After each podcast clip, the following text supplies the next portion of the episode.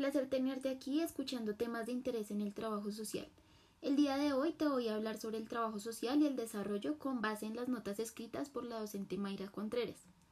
Para esto haré una descripción breve de diferentes términos empleados en la historia hasta el día de hoy.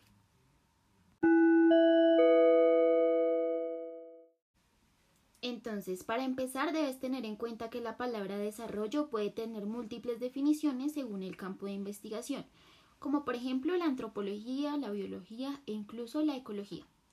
Aunque en ocasiones se pueden entender completamente diferentes, todos estos convergen en puntos comunes que parten de un sistema determinado en el espacio natural y social en el que se busca cambiar un estado actual a términos de futuros posibles con hipótesis variables que se relacionan entre sí. Ahora, Seguido a esto, voy a partir del desarrollo como modernización para contarte cómo desde los años 40 y 60 del siglo XX el significado de este se asocia a la modernización por las disputas entre el socialismo y el comunismo en la época, puesto que ambos querían obtener un liderazgo dentro de la economía mundial.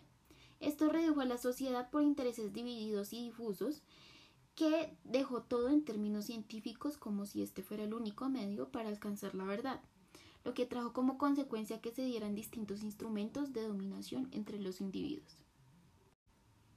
Enseguida, el desarrollo como dependencia se acrecienta en la época de los 60, transformando como un proceso en el que existían pocas garantías a las actividades transversales de las comunidades, puesto que los comportamientos de las mismas no se relacionaban directamente con la naturaleza. Esto limitó la concepción de la diversidad con su desprestigio creando límites en la participación política y social. Más adelante, el desarrollo como satisfacción de necesidades humanas parte de los años 70 con el proceso de la modernización.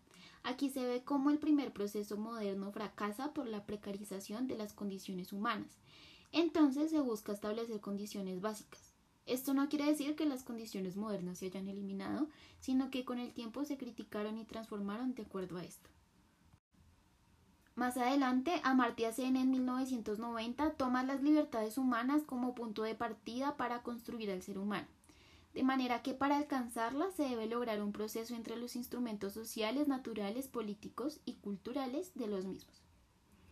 Entonces, esto nos acerca a la actualidad, con la concepción del desarrollo humano, puesto que inspira su lógica en el logro de las libertades para ampliar las oportunidades de los seres humanos y ser ellas quienes tengan una autonomía sobre sus vidas. Es así como el desarrollo a escala humana en los años 80 se define por tres autores latinoamericanos que publicaron el libro Desarrollo a escala humana. Aquí se abarca la necesidad de construir mecanismos más humanos, pues la desigualdad social traía grandes consecuencias para la vida de los individuos y la responsabilidad del Estado para entenderlos como vulnerables. Con esto, en 1970, el desarrollo sostenible entiende la emergencia ante el cambio climático, para crear un desarrollo que tenga el fin de no dañar la naturaleza. Entonces, los recursos se perciben desde la concepción de los cambios en las condiciones de las personas según el área donde se encuentran. Además, se propone un crecimiento económico que busca establecer una equidad entre las personas para lograr una democratización de los recursos naturales y para así tener una vida mejor.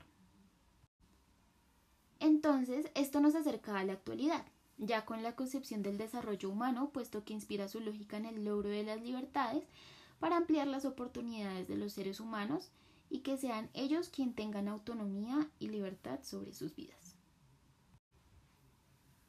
Lo anterior trae el desarrollo como neomodernización en un proceso que no para de cambiar y de darse con el paso del tiempo, puesto que se define en el papel de las instituciones, el crecimiento económico, la medición de los desempeños sociales por logros, además de la competitividad en territorios completamente diferentes.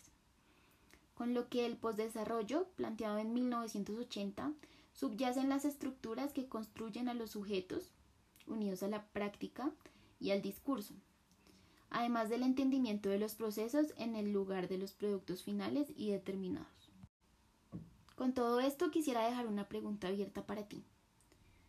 ¿Qué es el desarrollo? Podemos crear una teoría que se reafirme con la práctica ante los fenómenos sociales dinámicos y cambiantes en la historia de la humanidad.